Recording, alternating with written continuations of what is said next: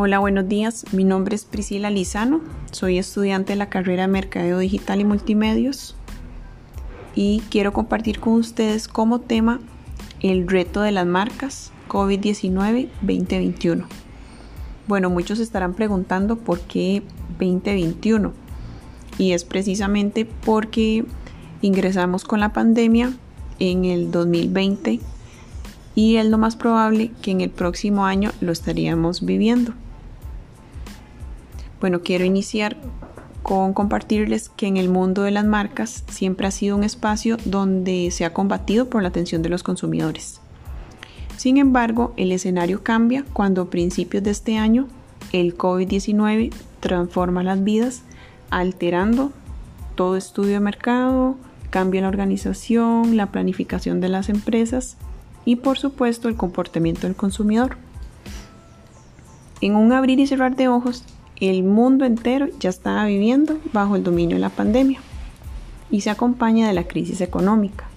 Dicho de otra forma, ya estábamos entrando en una anomalía de vida. Entonces aquí viene la gran pregunta. ¿Cómo se deberían de adaptar al nuevo mundo las empresas si nadie estaba listo para confrontar dicha situación? Bueno, en primer lugar, muchas marcas se enfocan en solventar primero los problemas económicos y antes de resolver dicho aspecto hay que detectar el problema.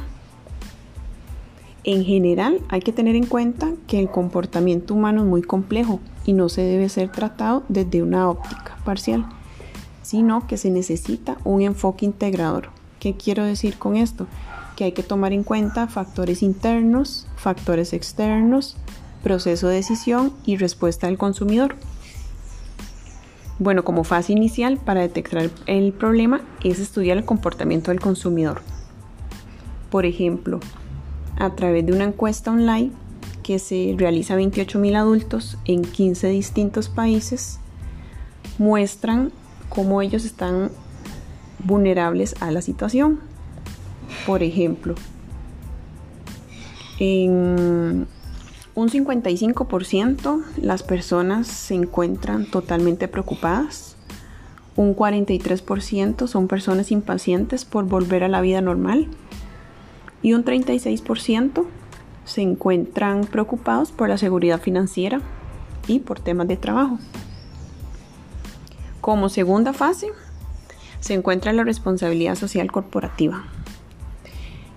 Esto es que se debe de gestionar con técnicas y herramientas propias de las relaciones públicas para que las marcas se fortalezcan con los públicos de confianza.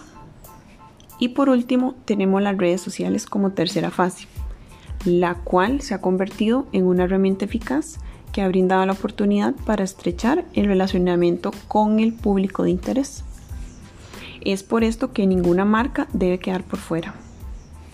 Las redes sociales son un escenario digital que se han convertido en el pan de cada día para las empresas, donde deben de tener oportunidad a través del feedback y salir adelante contra la pandemia.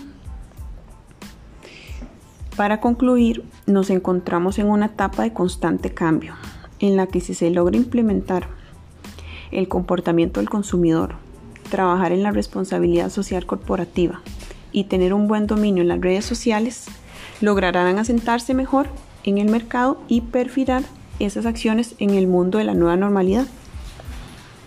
Hay que ganar insights. Las marcas deben resaltar su valor ante el consumidor.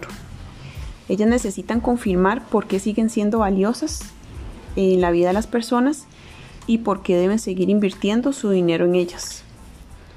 Quien definirá la reputación de las marcas son las acciones que están tomando porque los colaboradores y los clientes van a recordar en los próximos meses y años quienes se mantuvieron fieles a su misión y quienes salieron vencedores ante el COVID-19.